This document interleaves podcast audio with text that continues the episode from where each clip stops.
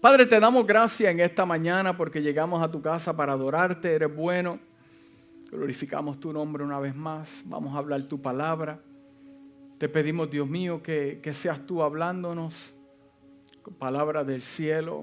Glorifícate aunque sea un versículo bíblico, aunque sea un decir, un pensamiento, que sea con la intención de edificar. Dios mío, que, que podamos salir de este lugar con una semilla tuya Glorifícate, Dios mío, que cambies nuestro sur a un norte para tu gloria. Y la casa dice, amén y amén. Eh, a, través de los años en el Evangelio, eh, he escuchado, pero también he podido ver cómo personas han sido transformadas por el poder de la palabra. Eh, no hay algo eh, tan poderoso como el poder de las escrituras del Señor. He visto cómo, familias han sido eh, transformadas, hijos han sido transformados. He visto cómo propósitos se establecen cuando la palabra del Señor se hace real en nuestras vidas.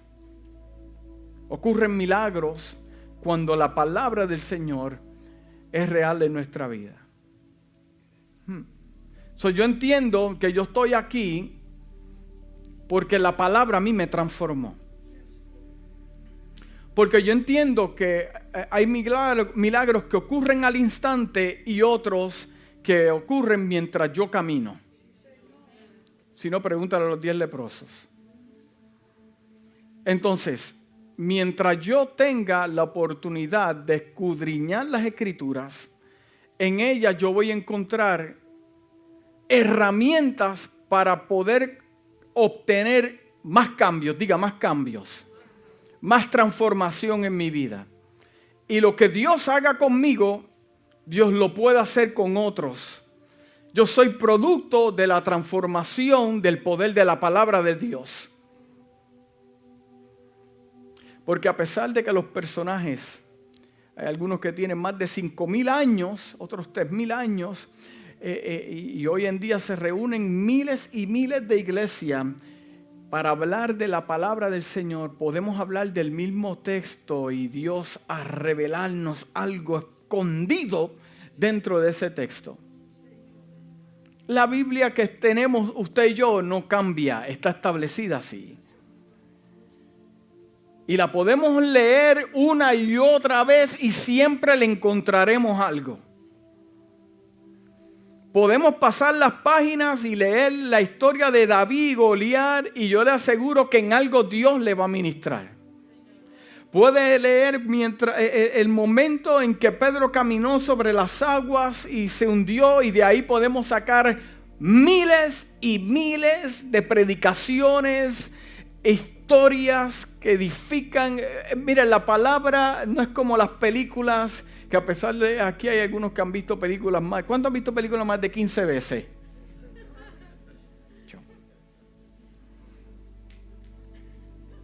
Sí. Pero cuando lee un texto, es como si estuviera viendo algo diferente. O sea, la palabra tiene poder. Y en esta mañana Dios puso en mi espíritu a hablarle al pueblo de lo que es fe. Porque yo quiero que, yo entiendo que la iglesia de este tiempo tiene que volver a las obras de antes. Entonces queremos ser cristianos productivos y que tengamos la capacidad de crecer en todas las áreas de nuestra vida, pero, pero, pero la fe no está. Y por eso es que llega la fatiga, nos cansamos, nos detenemos en el camino, cuestionamos a Dios, pero cuando está la fe establecida, nadie te tiene que convencer, nadie te tiene que empujar, nadie te tiene que llevar. ¿Está, despierto hoy o tiene sueño? El frío me tiene la gente dormida. Cuando usted es un hombre de fe, usted camina sin que nadie lo tenga que inyectar. Porque usted tiene la palabra de Dios que puede transformar todas las cosas. Y segundo, usted cree en el Dios que todo lo puede transformar. Y yo tengo algunos puntos aquí y yo quiero eh, eh, hablarles porque es que la palabra es poderosa. En el libro de Hebreos capítulo 4, versículo 12 dice, porque la palabra de Dios es viva y eficaz. Y más cortante que, que toda espada de dos filos y penetra hasta partir el alma y el espíritu y las coyunturas y los tuétanos y discierne los pensamientos y las intenciones. Pero usted me pregunta, pastor, pero vas a hablar de fe, pero me estás hablando del poder de la palabra, porque yo entiendo que la palabra cuando me habla a mí aumenta mi fe y cuando yo tengo la oportunidad de escudriñar aquellas historias poderosas que Dios hizo con hombres imperfectos para Dios glorificarse en la vida de ellos, yo entiendo que mi vida también es imperfecta y que yo también deseo que Dios haga un milagro. Y si Dios lo hizo con ellos, también lo puede hacer conmigo, porque Dios no hace excepción de personas. Dios tiene un plan establecido para mi vida, para mis hijos, para mi familia. entonces cuando yo entiendo la vida, de David, entiendo la vida de Jacob, entiendo la vida de José, tres pioneros que experimentaron el sufrimiento, la desgracia y la traición. Entonces yo entiendo que no hay casualidad que si Dios lo hizo con tres, lo puede hacer con cinco, lo puede hacer con diez, lo puede hacer con quince y lo puede hacer con la iglesia, nuevo amanecer en esta mañana.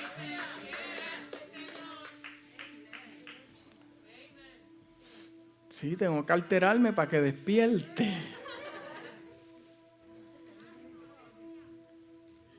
La palabra de Dios es poderosa. Porque yo entiendo que la palabra a mí me expresa que yo camino por fe y no por vista. Pero al leerlo una y otra vez este texto, yo lo puedo expresar y usted dice, amén, yo conozco eso, lo he escuchado tantas veces. Pero cuando yo comienzo a escudriñarlo, como que pude extraer algo especial. Esto lo habla en el libro de Segunda de Corintios, capítulo 5, versículo 7, dice, porque por fe andamos y no qué, y no por vista. Pero cuando leo lo mismo en la versión nueva internacional me dice, vivimos por fe. Vivimos por fe. La otra versión dice, porque andamos por fe y no por vista.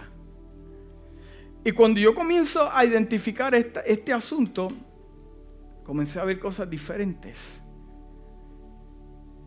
Ven aquí un momentito. ¿Te puedo tener de voluntario? Amén.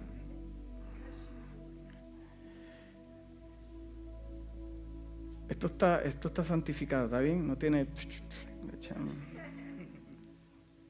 ¿Me permites ponerte esto? No te quiero usar. póntelo tú mejor, bueno, tú conoces tu cabello. ah, ahora mira la iglesia. Cuando el apóstol Pablo me expresa este versículo, dice que por fe andamos y no por vista, entonces me elimina el factor visión natural. Elimina el factor visión natural. Entonces, una de las cosas que tienen los ciegos es que depende de otro. Ahora, si Pablo me está diciendo esto, es porque la fe no puede funcionar si yo no estoy ciego a mi naturaleza Entonces, para que esto pueda, este versículo se pueda hacer vida en mi ser, entonces yo necesito que Dios sea el que me guíe. Yo le cojo la mano, me permite que te coja la mano.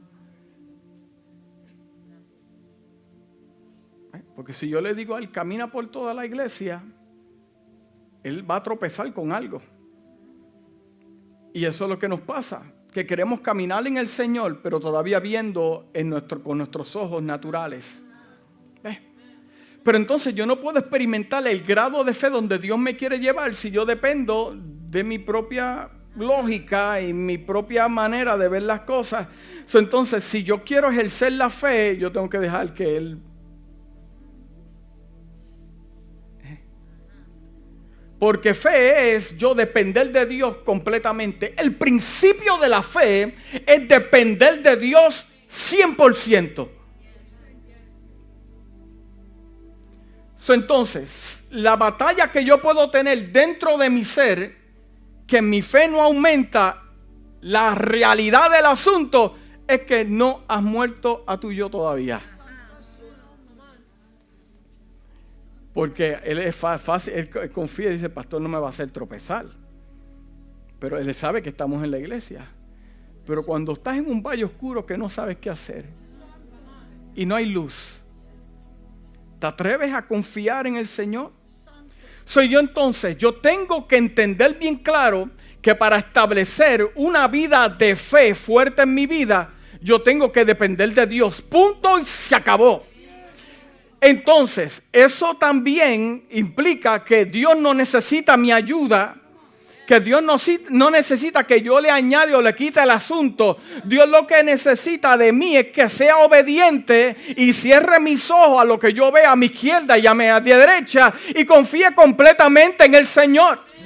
Entonces, si llevamos años en el Evangelio, ¿por qué como individuos no podemos experimentar niveles altos de fe? La sencilla razón es porque Dios no te está guiando. Porque si Dios te está guiando, Él sabe que te va a llevar a un punto donde te vas a encontrar entre un ejército y un mar. Pero tú sabes de que sabes de que sabes cuando dicen amén, que Él tiene el poder para abrir ese mar.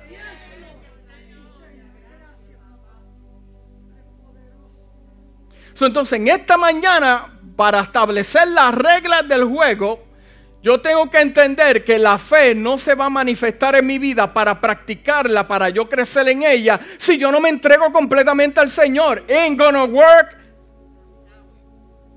Exactly. Pastor, pero yo no, puedo, no tengo fe, no puedo. Mire, cuando le, su esposo o su esposa le diga eso, usted lo que tiene que virarse, entrégate 100% al Señor. Porque Él te va a guiar. Él te va a llevar.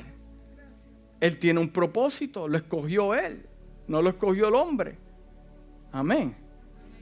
Entonces, pues tú vas a salir por esa puerta, vas a caminar 10 bloques, ten cuidado con los carros y sigue que por ahí. Te puedes quitar la, la Estoy contigo hasta que te la quite. Amén.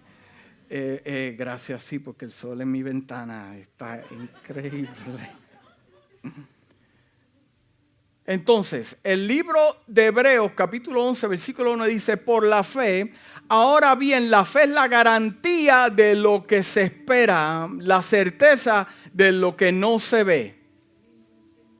La certeza de lo que no se ve. ¿En cuántos ¿En cuántas batallas usted se ha encontrado que usted no ha visto la salida? Yo le garantizo a usted que yo me he encontrado en momentos en que mis recursos se han acabado, que ya yo no sé qué hacer, pero la fe es lo único que tengo y hasta el día de hoy me ha funcionado.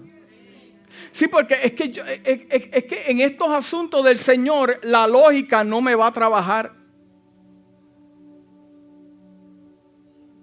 Entonces yo me tengo que entregar al Señor. Porque yo tengo una garantía. Aquellos que esperan en Jehová tienen una garantía de que aunque no lo vean, saben.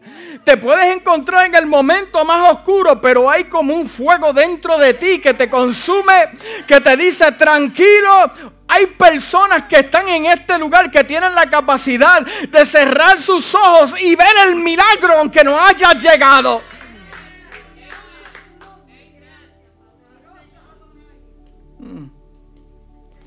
Me gusta lo que dice la versión inglés de Voice Bible, porque cuando lo traducimos al español dice, la fe es la certeza de las cosas que, que, ha, que ha esperado la absoluta convicción de que hay Wow, esto a mí me encantó. Escucha bien, la absoluta convicción de que hay realidades que yo nunca he visto.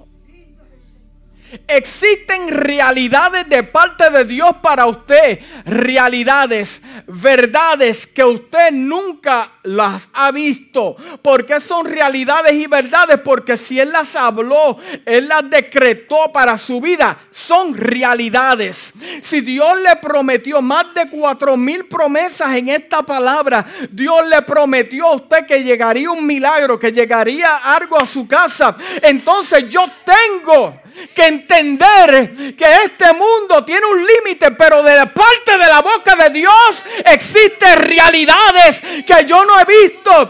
El enemigo me dice una cosa, la enfermedad me dicta otra, pero la realidad es que llega un milagro para mi vida.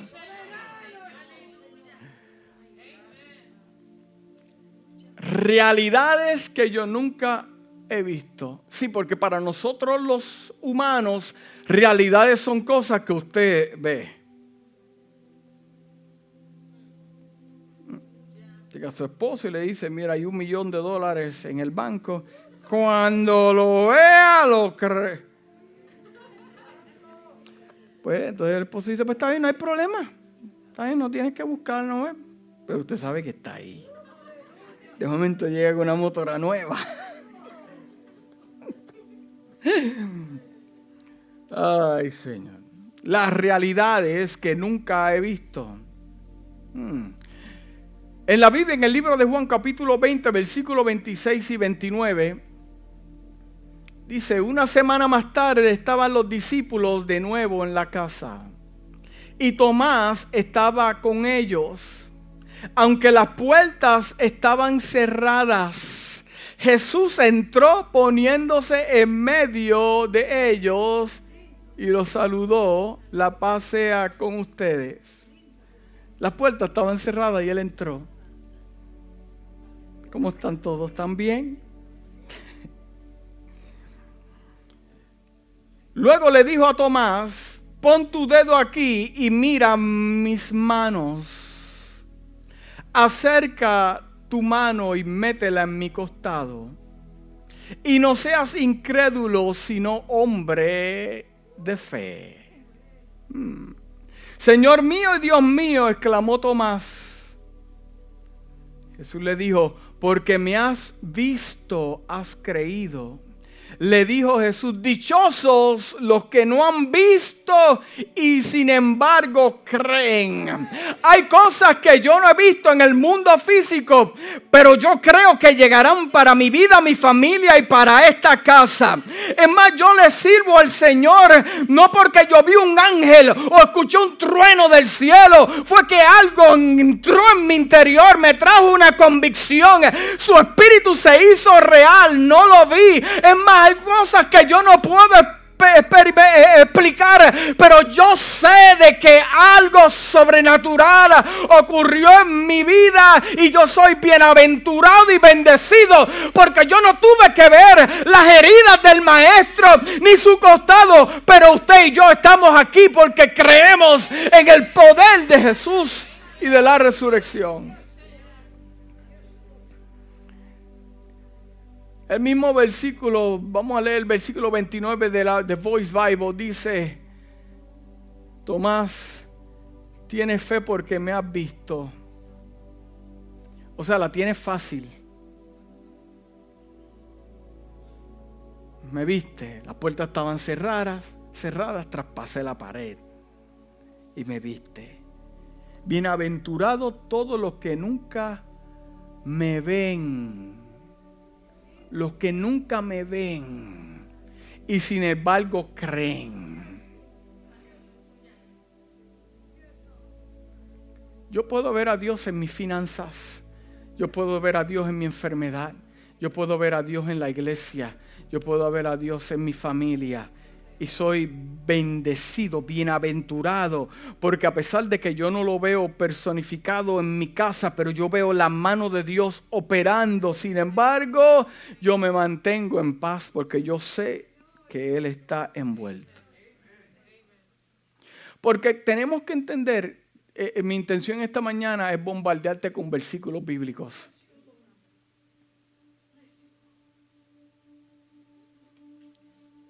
Bombardearte con versículos bíblicos.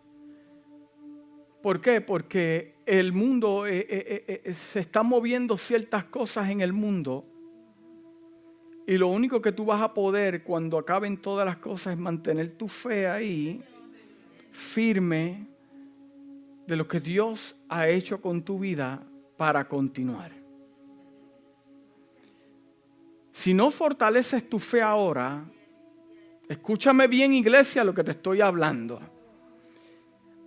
Este tiempo en que estamos viviendo es para fortalecer nuestra fe. Dios te está hablando en esta mañana, fortalece tu fe. No mañana, no el mes que viene, hoy comenzamos a fortalecer tu fe. Porque la fe sin obras está muerta. El libro de Santiago capítulo 2 versículo 14 al 17 dice, hermanos míos, ¿de qué sirve a uno alegar que tiene fe si no tiene obras? ¿Acaso podrá salvarlo esa fe? Supongamos que un hermano o hermana no tiene con qué vestirse o carecerse del alimento diario y uno de ustedes le dice, ah, que te vaya bien, abríguese y como hasta, hasta saciarse, pero no le da lo necesario para el cuerpo. ¿De qué servirá eso? Así también la fe por sí sola, si no tiene obras, está muerta. Es que eh, eh, nadie es salvo por obras, pero nosotros como hijos de Dios tenemos que expresar frutos de admiración frutos de admiración. No solamente con lo que yo creo, sino con lo que expreso. Porque hay gente que está verando, está mirando. Y mis obras son tipos de testimonio para yo testificar de que Dios si hizo una obra conmigo, lo puede hacer con usted también. Eso tiene que ver un tipo de movimiento en mi vida. Yo no puedo decir que soy un hombre y una mujer de fe si no me ven funcionar. Si en mi casa no me ven funcionar, si en la iglesia no me ven funcionar, si en el primer cantazo me voy a de rodillas a llorar y a quejarme, no, gente de fe continúa moviéndose, expresando una palabra, dando frutos en obras en todas las áreas de su vida como hijo de Dios. Y lo mismo en la traducción Passion en inglés, mire lo que dice. Mis queridos hermanos y hermanas, ¿De qué sirve si alguien dice tener fe pero no demuestra buenas obras para demostrarlo? ¿Cuántos tienen fe en esta mañana? Ten cuidado porque si levantas la mano, ve, por eso yo no levanto la mano porque el pastor siempre tiene algo tranquilo. ¿Cómo podría este tipo de fe salvar a alguien? Oh my God. ¿Cómo dice, dice la versión inglés, cómo este tipo de fe puede salvar a alguien? ¿Cómo este tipo de fe si yo no tengo obras? Si yo como, como hombre o mujer que amo a Dios no, no, no expreso ningún tipo de... ¿Cómo puede tocar a la persona que está a mi lado? Si yo soy un hombre y una mujer de Dios, yo tengo que expresar frutos, obras que toquen la vida del que me escucha y del que me ve.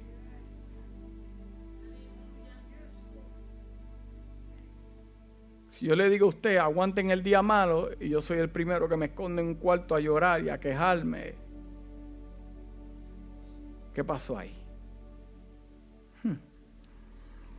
Dice, por ejemplo, si un hermano o hermana en la fe está probablemente, eh, eh, pobremente vestido, vestida, tiene hambre y no le deja diciendo, no le deja sino diciendo a Dios, espero que se mantenga caliente y tenga mucho para comer, pero no les proporciona un abrigo incluso una taza de sopa, ¿de qué sirve su fe? Entonces la fe que no implica acción es falsa. Que no implica acción. Ahora, la pregunta que yo me hago, y la pregunta que yo le hago a usted esta mañana, eh, eh, ¿su fe produce acción?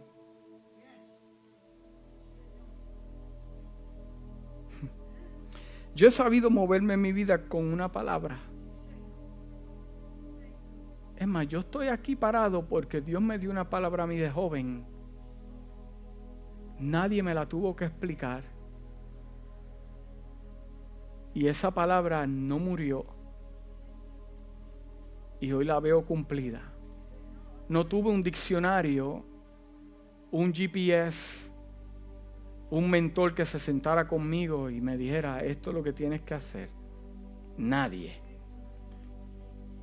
Pero al yo entender que hay una palabra de Dios en mi vida, entonces, en medio de lugares que no fueron establecidos para mí, pero al encontrarme en un cruzacalle, yo ejercía la fe por la palabra que estaba dentro de mí y tomaba acción y decía, no, porque si hago eso me cambiará el propósito de Dios en mi vida. ¿Me está entendiendo de lo que le estoy hablando? ¿Nos entendemos? Dice el libro de Hebreos capítulo 11 versículo 1 al 11 dice, ahora bien, la fe es la garantía de lo que se espera, la certeza de lo que no se ve. Gracias a ella fueron aprobados los antiguos, aprobados, diga aprobados los antiguos. Por la fe entendemos que el universo fue tomado por la palabra de Dios de modo que lo visible no provino de lo que no se ve. Pero fuimos aprobados, los antiguos fueron aprobados. ¿Usted sabe por qué usted sube a diferentes niveles en el Señor? Usted entiende bien claro cómo usted recibe promoción de parte de Dios. Cuando Dios le da responsabilidades a usted, ¿usted entiende por qué? ¿Usted conoce el orden? ¿Por qué pasa eso? Es porque usted es aprobado. Si se ha quedado en el mismo nivel, es porque todavía no ha pasado la prueba. Punto y se acabó. There's nothing else about it. Porque si yo estoy en lugares de responsabilidad y usted está en diferentes lugares de responsabilidad, es porque Dios lo ha visto y lo ha presentado y Él está aprobado por esto, por esto, por esto y por esto. Pero entonces, ¿cómo yo puedo ser aprobado cuando me encuentre en el momento que yo no sé qué hacer, pero tomo momentos, movimientos de fe, aunque yo no vea, veo luego el hombre y la mujer de Dios tienen que ser aprobados. Y serás aprobado cuando tú no veas nada y las cosas no te hagan sentido, pero tú sabes de que fue Dios y punto y se acabó. ¿Cuántos han caminado aquí sin entender por qué caminan? Déjame explicarte, yo sé que el, oído espiritual lo, lo captaron rápido estamos hablando en, cuestiones físicas, estamos hablando en cuestiones espirituales. Que han caminado y no entienden. mire, yo he caminado en algunos momentos en mi vida que digo, yo no sé ni cómo. Yo no sé ni cómo yo llegué a esa cuadra que está allí. Pero cuando me encontraba en esos momentos oscuros, era que la voz de Dios me decía, Héctor sigue caminando. ¿Cuántos han tenido que caminar aquí con el corazón hecho cantos? Ah. Que no entienden por qué están caminando.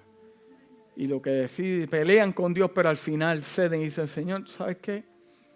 Yo no lo veo, yo no lo entiendo, pero yo tengo que seguir caminando.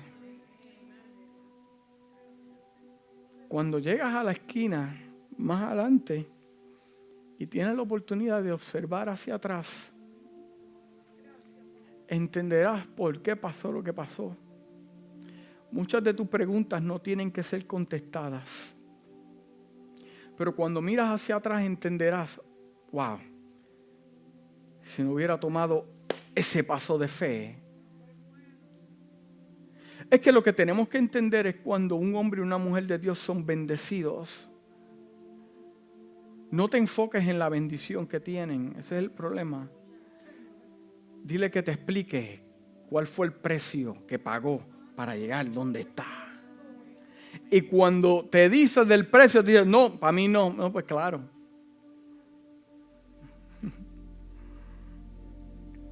Dice la Biblia que por la fe entendieron que el universo fue tomado por la palabra de Dios de modo que lo visible no provino de lo que no se ve. Por la fe Abel ofreció a Dios un sacrificio, escucha bien, por la fe Abel ofreció a Dios un sacrificio más aceptable que el de Caín por lo cual recibió testimonio de ser justo, pues Dios aceptó su ofrenda. Y por la fe de Abel, a pesar de que estaba muerto, habla todavía.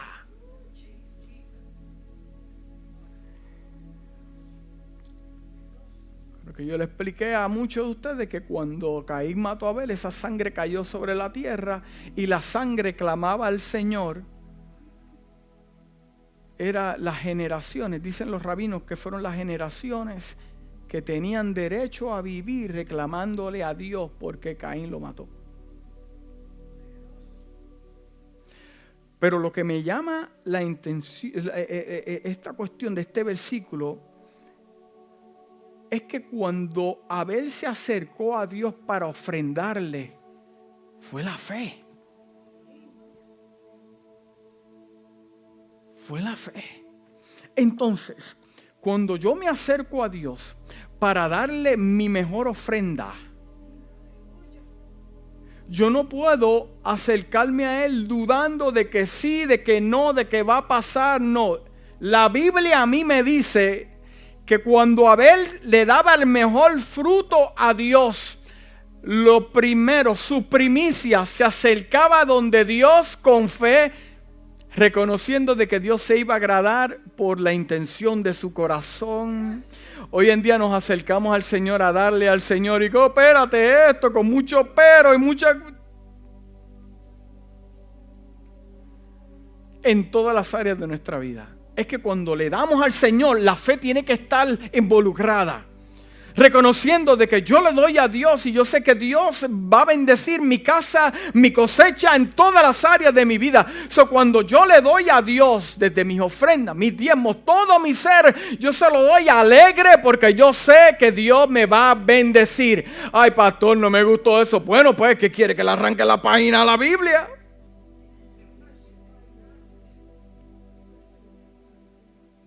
Sí. Ahora, lo opuesto es un Caín que no fue tanto, mire hermano, escuche bien claro. La ofrenda tiene que ver, pero no es la cantidad de la ofrenda, es la intención, cómo te acercas a Dios. Usted puede entender, eh, eh, podemos decir que Caín tenía fe cuando se acercó ante Dios. Tú sabes que no, porque estaba más pendiente al trato de Dios con Abel que lo que Caín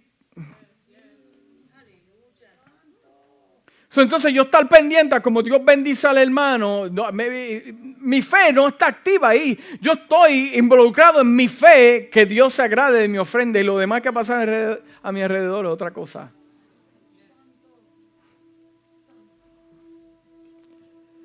Aleluya. Por la fe Enoch fue sacado de este mundo sin experimentar la muerte. No fue hallado porque Dios se lo llevó. Pero antes de ser llevado, recibió testimonio de haber agradado a Dios. ¿Cómo agradó a Dios el gran Enoch? Por la fe. Por la fe. En realidad, sin fe es imposible agradar a Dios. Ahora vamos a aclarar el versículo. Ya que cualquiera que se acerque a Dios tiene que creer que Él existe. Que Él existe y que recompensa a quienes lo buscan. Cada vez que te arrodillas para hablar con tu Dios, Él te está diciendo en esta mañana que Él te está escuchando. Yo escuché tu clamor, yo vi la situación. Es cuestión de tiempo que Dios haga justicia. Pero cuando yo me acerco a Él, no cabe duda ninguna de que Dios existe. Ninguna duda de que Dios existe y que recompensa a quienes lo buscan. Dice la palabra, por la fe Noé, advertido sobre las cosas que aún no se veían. Con temor reverente construyó un arca para salvar a su familia. Por esa fe, escuche bien, por esa fe condenó al mundo. Dios recompensó la fe de Noé. Lo que hizo este hombre. Hmm, y llegó a ser heredero de la justicia que viene por qué? Por la fe. Él no, no había visto nada. Nada. Hay momentos en mi vida que yo no recibí ni una profecía de parte de Dios. Nunca en esos tiempos escuché nada. Nada. Ni un pajarito, nada. No escuché nada. Nada. No me llamaba nadie. Mana gloria, nadie. Nadie, nadie, nadie. Dios, pero. Y lo que había era un silencio en el cielo. Dios y nada, ni los grillos. Nada. Pero yo tuve que sentarme, yo tengo que analizar este asunto. Porque si Dios no me está hablando, esto soy yo aquí, esto fue lo que yo hice. Si Dios no me está hablando, yo estoy viendo a mi alrededor de que Dios está moviendo unas fichas, lo entiendo por el discernimiento, sé que está ahí. Pero Héctor, tú tienes que entender que Dios no te va a decir lo que ya tú sabes. Y cuando yo pude experimentar eso, yo tuve que ponerme de pie y yo, está bien, ok, vamos a movernos. Y empezamos a movernos y hacer y hacer, porque Dios entiende, Dios te va a revelar algo que tú no sabes, que no has visto, que te espera, pero algo que ya puso en tu espíritu, que lo que hace el profeta es confirmar lo que ya Dios te dio. No es momento para estar pidiendo confirmación y háblame, llámame. Y, y, tal profeta eh, Pérez y qué sé yo, y, y se llena la iglesia. Va a llegar el momento que no tendrás, mira, la mejor palabra profética es la palabra de Dios que es poderosa. Pero vas a llegar momentos en tu vida que no vas a escuchar nada, nadie te va a llamar, te dejaron solo. ¿Y por qué ocurrió eso? Porque Dios lo planeó así. Te quiere enseñar fe, que sigas moviéndote. Porque mientras tengas a alguien a tu lado que te está remolcando,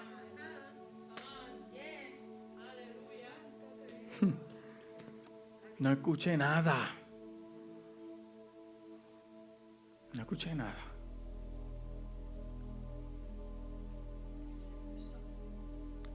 Me acuerdo del testimonio de un pastor que me contó, me, contó un testimonio y me dice, yo llegué a un lugar, necesitamos construir la iglesia, yo miré el terreno, le oré a Dios, Dios no me habló nada, pero yo ejercí la fe y yo vi que las puertas se abrían y me movía. Una puerta se cerraba y la otra se abría y me movía. Sí, porque moverse es fe. Hay silencio en el cielo, pero Dios está moviendo algo. Hay un testimonio de hay un testimonio que usted puede ver, dice, mmm, quieto. Y se abre la puerta y tú te mueves. Eso es una virtud, hermano. Eso es tremenda virtud, tú poder moverte sin que nadie te tenga que decir nada. Y hoy en día es una mega iglesia. ¿Qué ocurre con nosotros que dependemos de que Dios nos hable para movernos? Por la fe Abraham, cuando fue llamado para ir a un lugar que más tarde recibiría como herencia, más tarde, obedeció y salió sin saber a dónde iba. Por la fe se radicó como extranjero en la tierra prometida. Hmm. Y habitó en tiendas de campaña con Isaac y Jacob herederos también de la misma promesa, porque esperaba la ciudad de cimientos sólidos de la cual Dios es el arquitecto y constructor.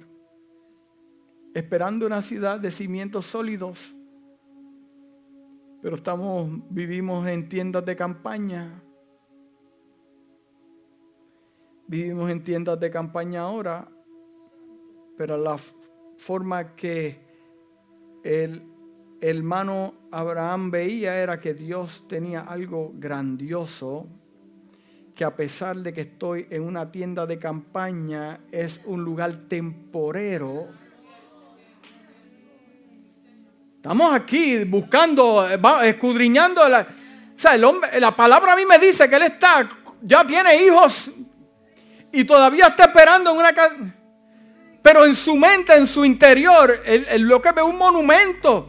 A mí estamos hablando con gente de visión, de que a pesar de que, de que están en un lugar, pero, pero, pero pueden ver otro. Yo estamos en este lugar y estamos agradecidos de parte de Dios. Pero cuando yo cierro mis ojos, yo veo otras cosas, hermano. Nadie me tiene que convencer en lo absoluto de lo demás. Por eso podemos llorar, nos podemos desilusionar. Pero a pesar, cuando estamos ahora en este lugar, yo veo que de campaña. Pero cuando cierro los ojos y puedo escudriñar en mi espíritu, yo veo un monumento, yo veo altura, crecimiento, expansiones. Aleluya. Haz lo mismo con tu familia. Haz lo mismo en tu trabajo. Cierra los ojos y puedes ver expansión. Sigue en movimiento. Dios está contigo porque Dios es el arquitecto y constructor de los planes que tiene para tu vida. ¿Cuántos adoran a Dios en esta mañana.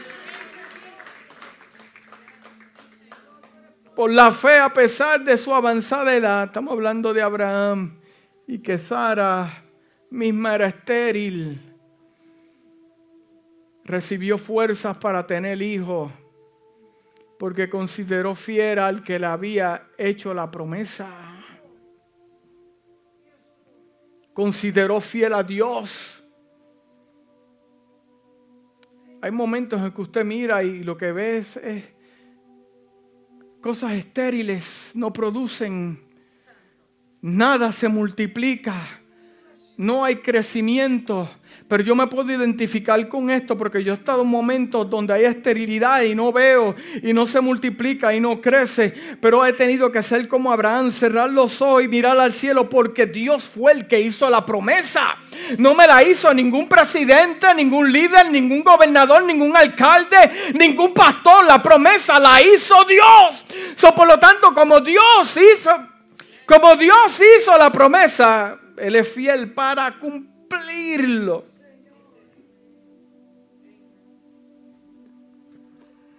Entonces se supone que yo crezca en la fe. ¿Cuántos han crecido en la fe? ¿Cuántos puede decir yo he crecido en la fe? Levanta tu mano, quiero verte. Joey, levanta tu mano, tú has crecido en la fe.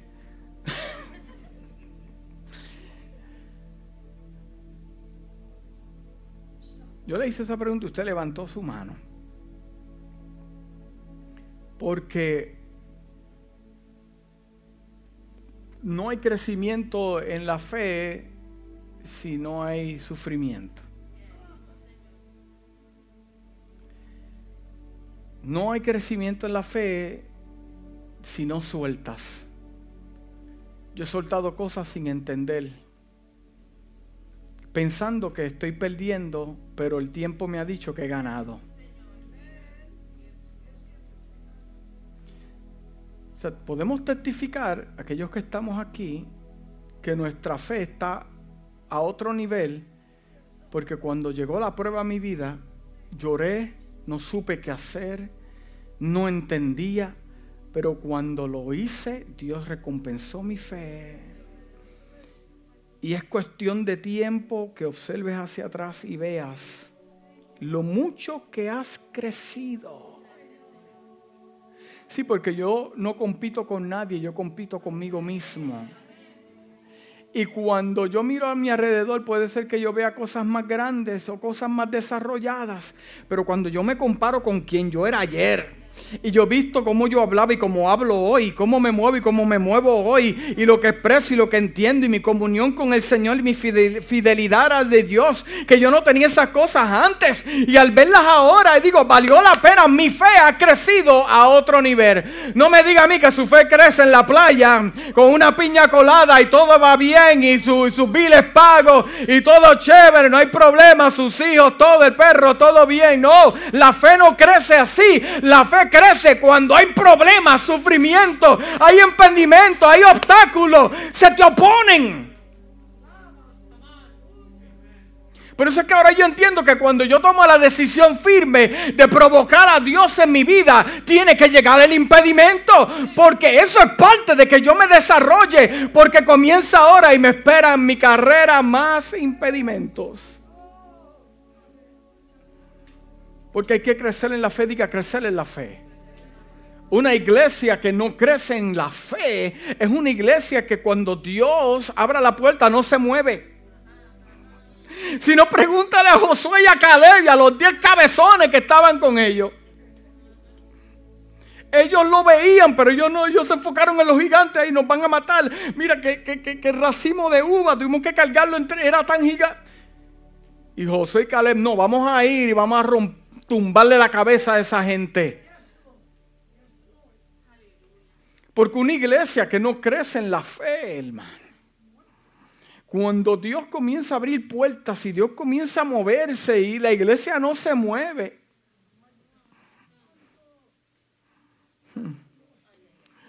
Eh, eh, eh, el libro de Romanos capítulo 10 versículo 17 dice, así que la fe viene por el resultado de oír el mensaje el mensaje, el mensaje que se oye, que es la palabra de Cristo. Por eso que yo digo que la palabra es powerful.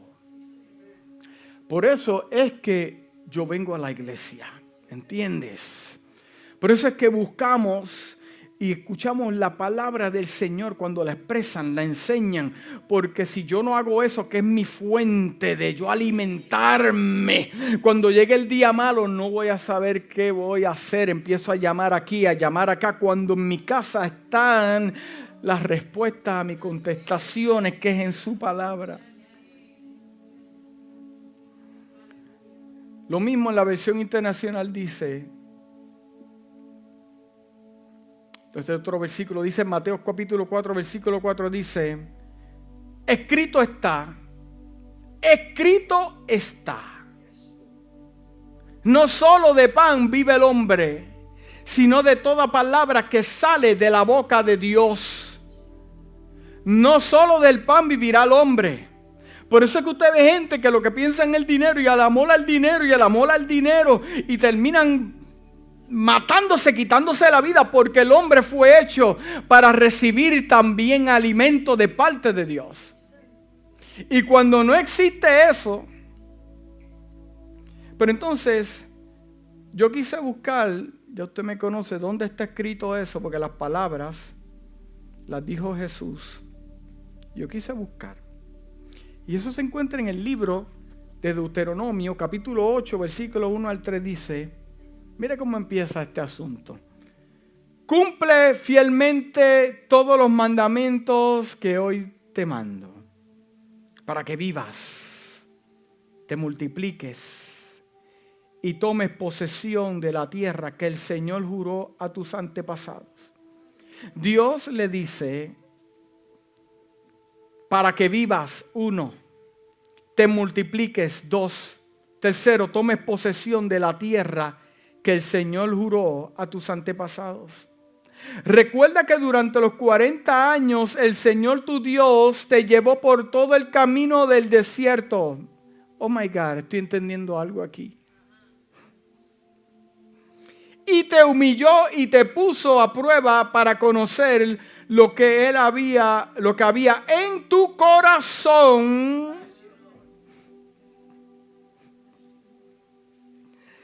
Ay, Dios mío. Y ver si lo cumplirías o no sus mandamientos.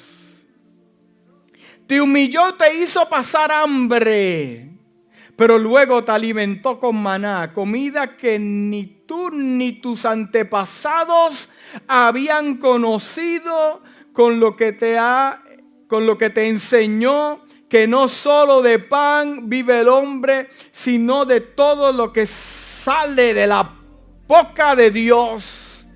Entonces, cuando yo identifico este versículo que Jesús me dice, y yo puedo ir al Antiguo Testamento y ver de dónde fue que salió, ahora yo entiendo que yo, yo puedo tener fe para poder multiplicarme, pero mi fe no será activa como Dios quiere que sea si yo no estoy cumpliendo los mandamientos del Señor y haciendo lo que me, que me pide que haga. Por eso es que mi fe se multiplica cuando yo estoy en la voluntad de Dios.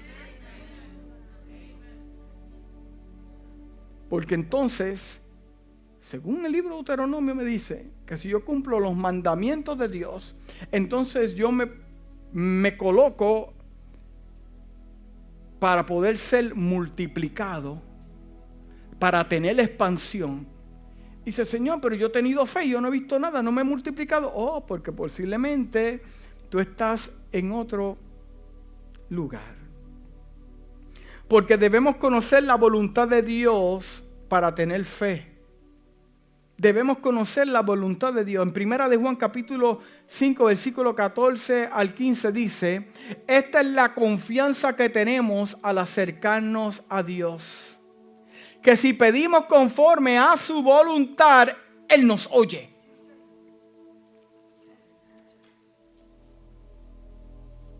Entonces yo puedo pedir en fe y por qué no se me contesta la petición. No fue que él me escuchó. Lo que pasa es que lo que yo, lo que yo estoy pidiendo no está alineado con su voluntad. Y yo he visto gente que dice, yo he tenido fe y yo he ejercido la fe y puse la fe y, el muchacho no se me sanó, el matrimonio se me rompió, yo puse la fe, eh, eh, me botaron del trabajo. Oh, porque posiblemente eso no, no estás alineado con Dios. ¿Cuántos dicen amén? Porque yo cuando pido en fe, primeramente yo estoy, tengo que estar seguro que estoy pidiendo la voluntad de Dios. Ahora entiende por qué tus peticiones no son contestadas. Porque Dios no va a hacer que voten a tu jefe para que te dé la posición a ti. Eso puede pasar. Amén. Pero pida sabiamente, hermano, con sabiduría. No te va a dar el marido de aquella tampoco. que se muera, que se muera el viejo que está. que se muera. Pero yo tuve fe. Oh, hermano, usted se ríe, pero yo he escuchado testimonios así. No aquí, gracias a Dios. Pero yo, he escuchado cosas así. Pero ¿y por qué no pasó? Porque no está en la voluntad no va a ser algo así, hermano. Entonces lo que yo pido, yo tengo que estar seguro que está en la voluntad de Dios. Amén. Eso no estaba en mis notas, pero no sé, alguien en Facebook que me está viendo que está orando. Debemos vivir una vida agradable a Dios para tener fe en Primera de Juan capítulo 3, versículo 21 al 23 dice, queridos hermanos, si el corazón no nos condena, tenemos confianza delante de Dios y que recibimos todo lo que le pidamos porque obedecemos sus mandamientos y hacemos lo que le agrada. Y este es su mandamiento, que creamos, que creamos en el nombre de Jesús, Jesucristo, y que nos amemos los unos a los otros, a los otros pues así lo ha dispuesto. Hmm. Dice, tenemos la confianza delante de Dios que recibimos todo lo que le pedimos. ¿Por qué? ¿Por qué? Porque obedecemos sus mandamientos. En el libro de Juan capítulo 11, versículo 40 al 44 dice, no te dije que si crees verás la gloria de Dios. Jesús dice, no te dije que si crees verás la gloria de Dios. Jesús le contestó. Entonces quitaron la piedra. Jesús, alzando la vista, dijo, Padre, te doy gracias porque me has escuchado. ¿Por qué? Porque Jesús está alineado con, con la voluntad del Padre. ¿Por qué Jesús expresa, me has escuchado? Porque Jesús vino a hacer la voluntad de Dios. Y cuando se encontró en un panorama que se necesitaba un milagro, pidió y que se hizo real. ¿Me está entendiendo? Padre, te doy gracias porque me has escuchado. Yo sabía que siempre me escuchas, pero lo dije para que la gente que está aquí presente, para que crean que tú me enviaste. Dicho esto, gritó con todas sus fuerzas, Lázaro, sal fuera, mm, para que le escuchara el infierno, los demonios, la gente, los vecinos, los amigos. No dijo fuera que salió la hermana Pepa por la ventana. ¿Qué pasó aquí?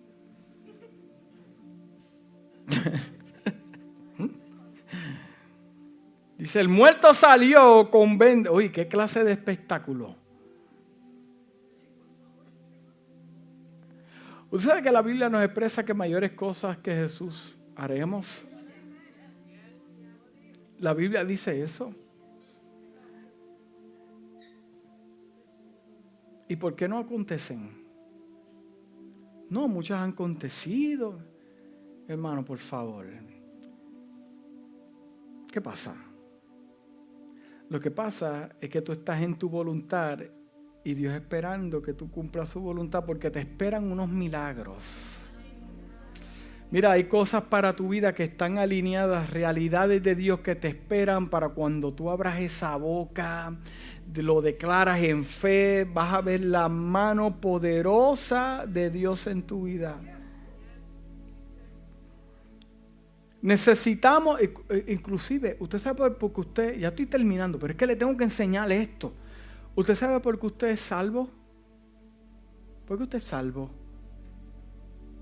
Usted es salvo por fe. En el Señor todas las decisiones, usted tiene que entender por una y por última que en el Señor las decisiones que usted va a tomar al principio no va a haber nada, no lo va a entender no lo va a comprender, la lógica lo va a consumir. Mire, por más que usted se siente en la mesa con una taza de café y pone y escribe y haga esto, no lo va a poder entender. Es más, Dios no quiere que usted ni lo entienda. Dios lo que quiere es que usted viva en su voluntad y cumpla con su palabra y Él se encarga de lo demás. Dios está aclarando pensamientos en esta mañana. Somos salvos por fe. El libro de Marcos capítulo 16, versículo 15 al 16 dice, le dijo, vayan por todo el mundo y anuncien las buenas nuevas a toda criatura. El que crea sea bautizado será salvo, mas el que no crea será qué? yo soy salvo por la fe. Usted está aquí por la fe. Usted no está aquí porque el pastor le cae bien. A mí puede ser, ¿verdad? Dios quiera. Pero usted está aquí porque usted está conectado con Dios. Yo no tengo que ver nada con la voluntad de Dios para su vida. Solamente somos instrumentos de Dios. Que lo que te está diciendo en esta mañana es que necesitas tener fe para ver los milagros que te esperan. Yo he visto gente diciendo, pero ¿por qué no se ven los milagros que se veía antes? Porque tampoco se ven hombres y mujeres de fe como las que se veía antes tampoco. Yo estaba leyendo la Biblia que mientras Dios en el libro de los Hechos manifestaba su gloria, la gente se salvaba y había alegría. La gente vendía sus cosas, a vender esto y las regalaba. Y, se, estaban todos juntos y veían como Dios continuaba añadiendo a los que iban a ser salvos. Pero, pero el problema hoy es que ese tipo de fe no existe. Porque entonces, eh, eh, eh, si no voy al trabajo no me pagan. Pero a la iglesia, como no te pagan, me quedo aquí Cálmate, Héctor.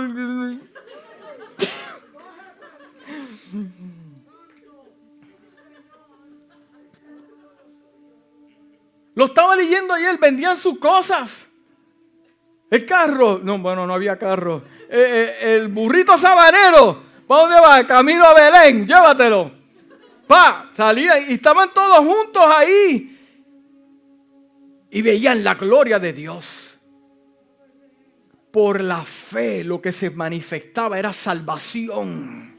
Milagro, porque el versículo cuando explica este tipo de cosas que te estoy explicando, lo terminaba con qué? Con salvación, gente salvándose, añadiéndose, creciendo. La iglesia necesita moverse en fe para que las almas comiencen a fluir dentro Tal vez si aplicas un poquito más de fe en tu casa, las cosas marcharían mejor con tu familia. Mm. Dice el libro de Juan capítulo 3 versículo 16, por tanto amó Dios al mundo que dio a su Hijo unigénito para que todo el que cree en Él no se pierda, sino tenga vida eterna. Nos gusta el versículo y un 80% de los que estamos aquí lo sabemos de memoria. Pero el que cree en Él, ahí está la diferencia. Con fe. Mire, para vencer los ataques del enemigo, y ya estoy terminando porque me quedan seis páginas todavía. Es que, este, es que este, esto es extenso. El libro de Efesios capítulo 6 versículo 16 nos habla, además de todo esto, tomen el escudo de la fe, el escudo, primero que tomes cualquier cosa, el escudo de la fe. Porque te van a desanimar, te van a detener, se te van a, se te van a meter a la mente a cuestionar cuanta cosa ves, te van a confundir. Si yo no ejerzo la fe,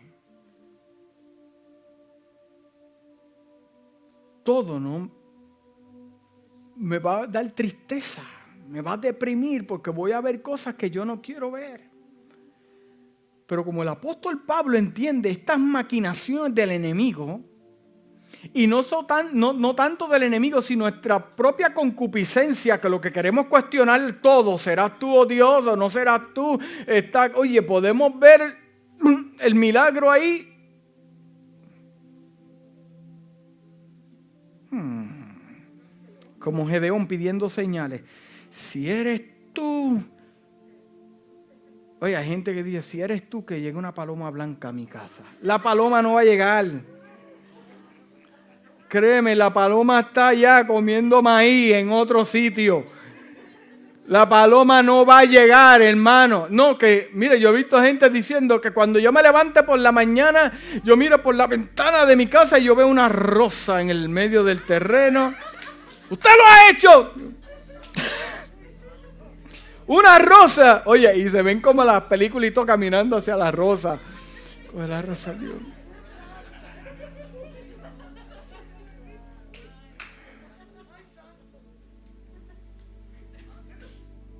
La rosa no va, no va, no va, no va a nacer, hermano.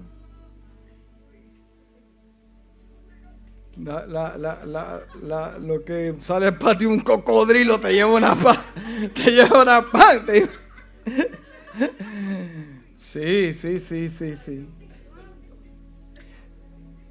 El escudo de la fe, primeramente, pa, te lo pones. Con el cual pueden apagar todas las flechas encendidas del enemigo.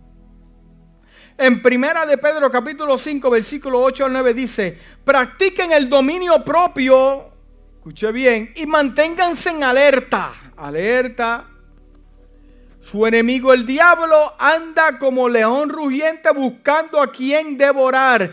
Resístanlo, manteniéndose firmes. ¿Dónde? En la fe. manteniéndose firme en la fe. Sabiendo que sus hermanos en todo el mundo están soportando la misma clase de sufrimientos en todos los lugares. Mire que está a su lado. Obsérvelo por un segundo, así, flash vision, pum, pum. Esa, esa persona que está ahí, believe it or not, tiene un asunto en su casa. Believe it or not, hay algo.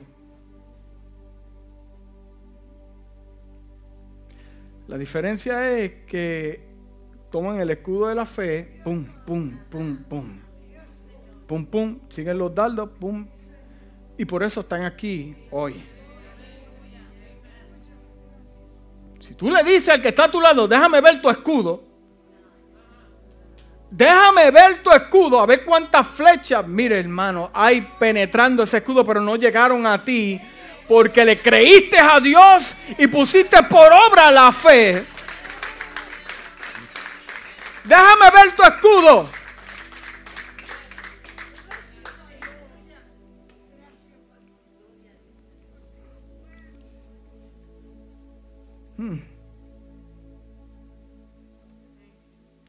En primera de Juan capítulo 5 versículo 4 dice, porque todo lo que ha nacido de Dios vence al mundo.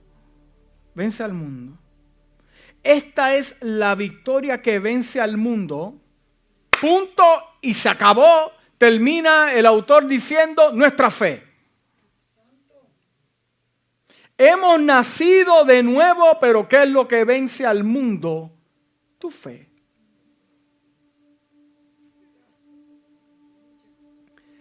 Necesitamos fe para obtener respuestas a nuestras oraciones. ¿Cuántos tienen peticiones aquí en esta mañana?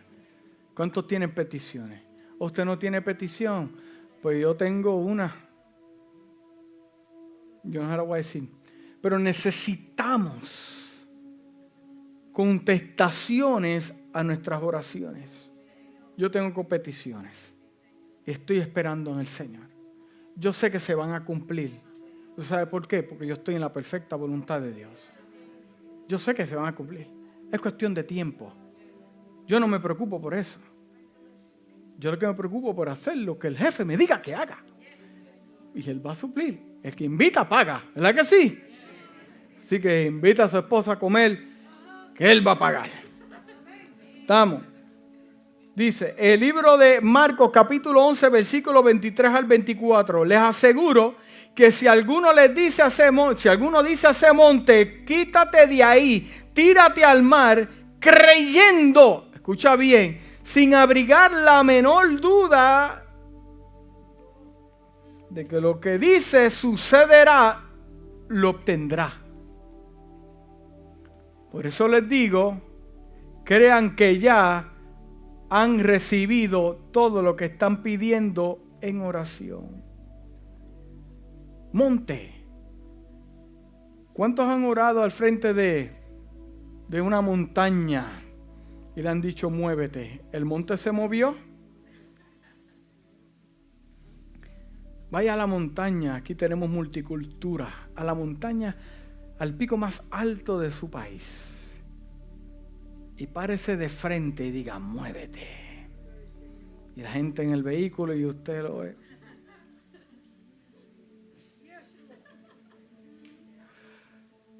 Lo que tenemos que entender es que si yo me quedo observando el monte, el monte va a estar ahí. Pero si yo puedo moverme, el monte no estará ahí. Son muchos de los conflictos y montes que llegan a nuestra vida, son la manera en que procesamos las cosas.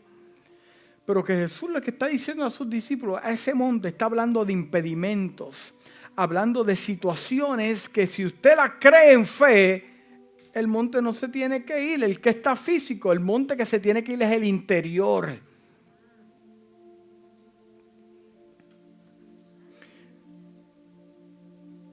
Aunque, para aquellos que les gustan estudiar Biblia, hay muchos teólogos que dicen que cuando Jesús dijo estas palabras, estaba señalando al imperio romano.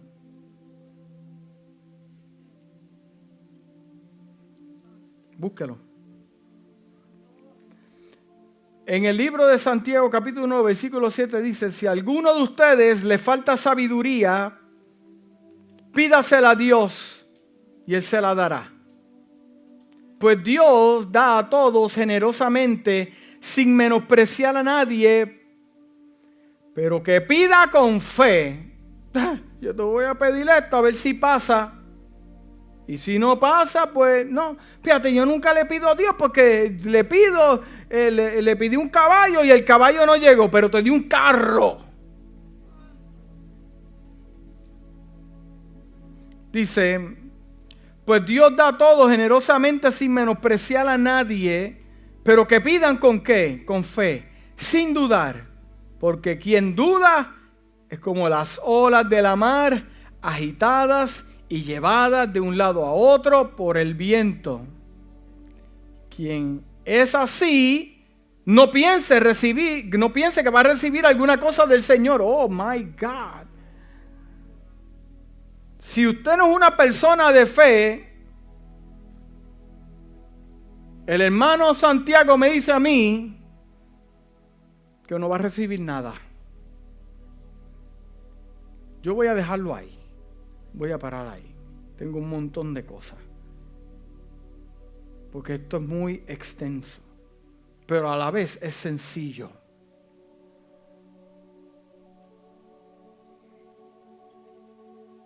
Me alineo con Dios, me alineo a su perfecta voluntad. Vamos a comenzar por eso. Vamos a comenzar con la venda en los ojos. Vamos a regresar al principio. Vamos a cerrar nuestra visión natural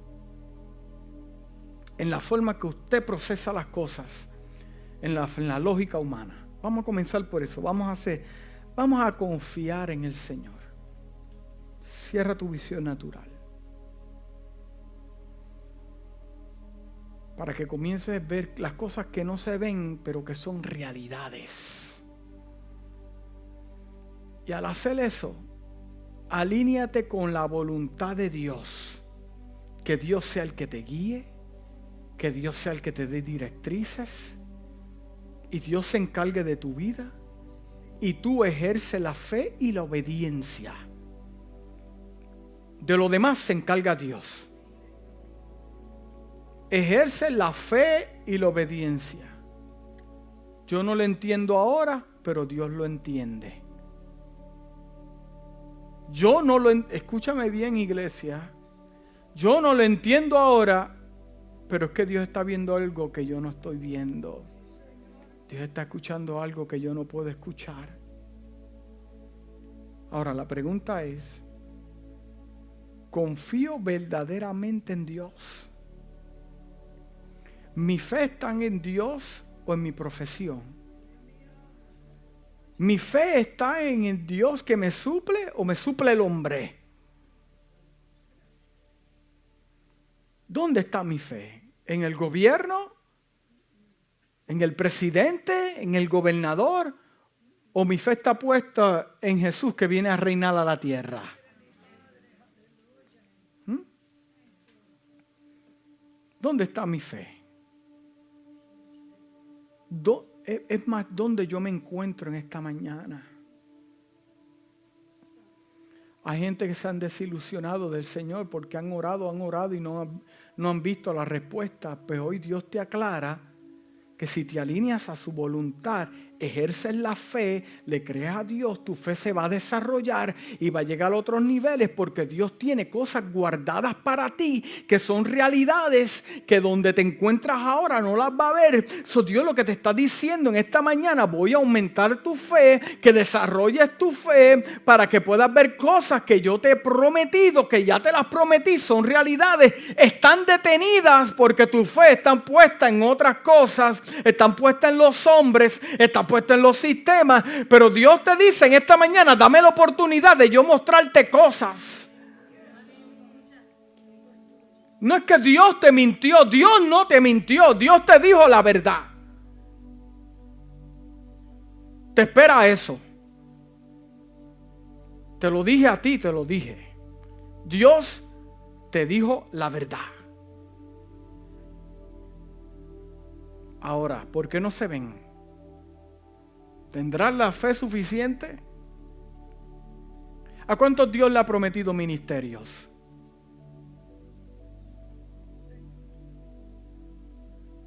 La pregunta es, ¿qué haces cuando llega el sufrimiento? ¿Huyes? Porque en el ministerio lo que te espera es eso. Aquí no hay dinero, hermano. Esto no es fama, esto no es...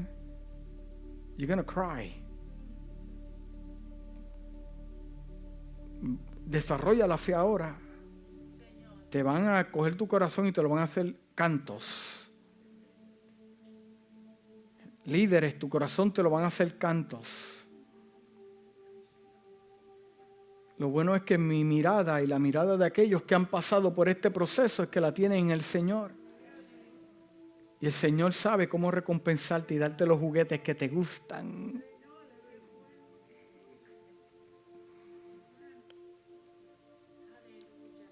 Dios está preparando a la iglesia de este tiempo. Porque la fe tiene que ser, desarrollada en todas las áreas de nuestra vida.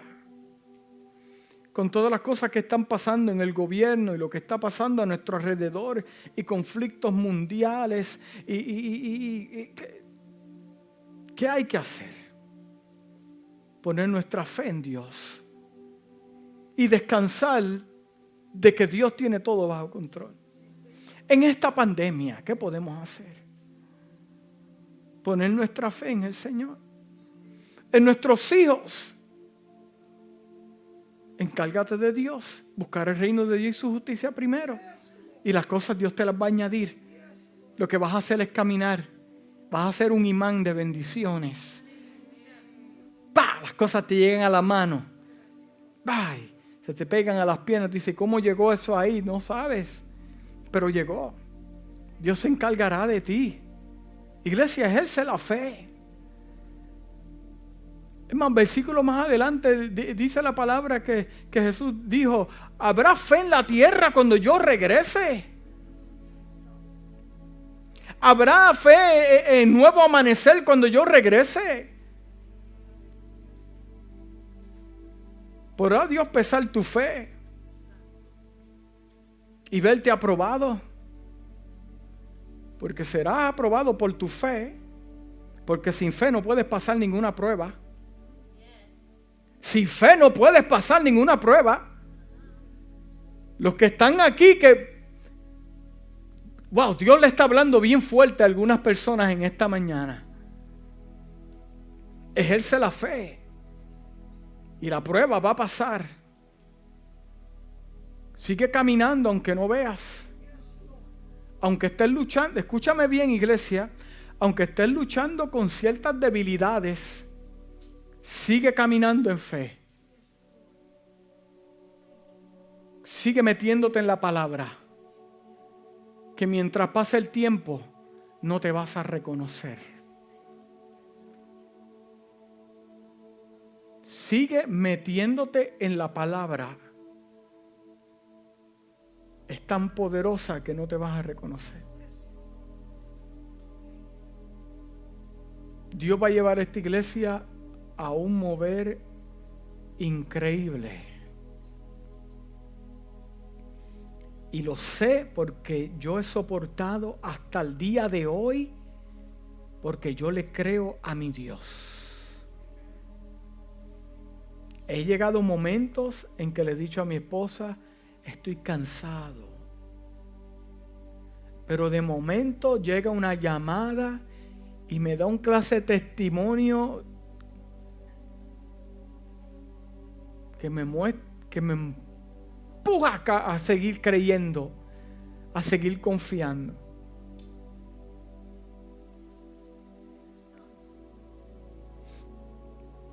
Esta mañana es mañana de decidirnos. O le creemos a Dios o no le creemos a Dios. Y yo te prometo de del altar del Señor que tu fe va a ser recompensada.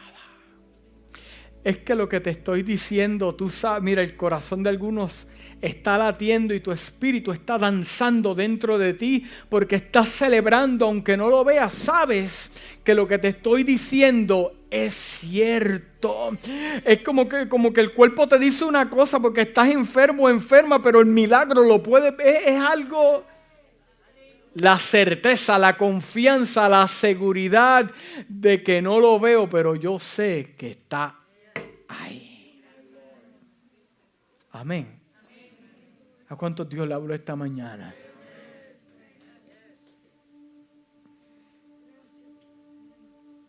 Tú vas a salir de este lugar en esta mañana. Conéctate con la voluntad de Dios y pide que Dios le encanta bendecir a sus hijos. Lo que Dios le molesta es que no te puede dar las bendiciones que te quiere dar porque tú estás buscando las tuyas. Estás buscando las tuyas. Es más, yo puedo ver en mi espíritu, hay gente que tiene sueños y se detuvieron porque se cansaron. Es más, yo te voy a decir una cosa, la pandemia no determina lo que Dios tiene para tu vida. Hmm. No, porque esas son cosas que ocurren en el mundo. Pero hay hijos de Dios que han sido bendecidos en medio de esto. Mas Dios se ha glorificado en la vida de muchos con una pandemia, lo cual es real. Gente ha muerto, gente se ha enfermado, pero también Dios se ha glorificado en la vida de la gente. Porque esto no determina lo que Dios ya estableció en la eternidad para mi vida. ¿Me entiendes? Ahora cuando salga de este lugar, lo vas a poner en práctica. Práctica. Y los versículos bíblicos, si necesitas mis notas, yo te las doy. Dame tu email, yo te las envío. Y si te tienes que leer estos versículos ahí, acordarte, no, Dios me habló. Dios. ¿Entiendes? Yo soy producto de la oración de una madre. Mi hermano que es un ministro es producto de la oración de una madre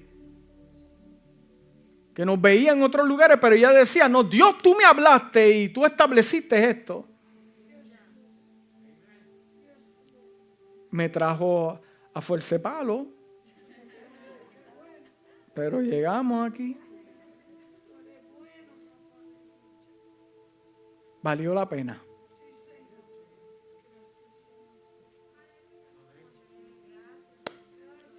Vale la pena.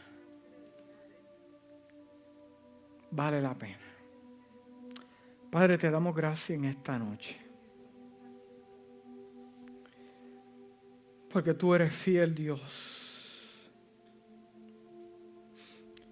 Gracias porque le hablaste a muchos, a su corazón.